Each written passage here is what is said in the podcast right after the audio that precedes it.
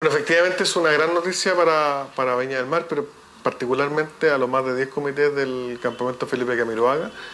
que han estado esperando por muchos años una solución. Finalmente, luego de largas conversaciones con los propietarios, hemos iniciado el proceso de, de una expropiación acordada, una compra del terreno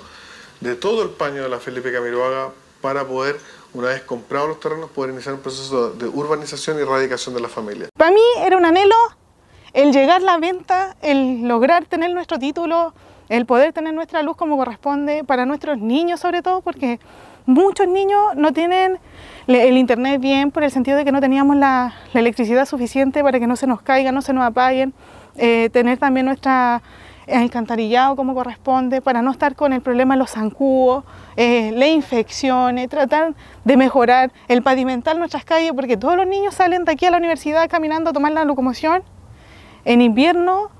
crudo, lloviendo, con barro. Entonces es un sacrificio enorme. Llevamos un proceso de cuatro años trabajando con las familias, ellos ya llevan asentados acá en este lugar por cerca de 10 años y era una, una sentida necesidad por parte de ellos y por parte de nosotros como gobierno de poder trabajar en eh, una regularización y en definitiva en poder comprar estos terrenos. El día de hoy hemos venido con el decreto que firmó nuestro ministro Felipe Ward el día de ayer, en donde eh, se van a expropiar la cantidad de 36,6 hectáreas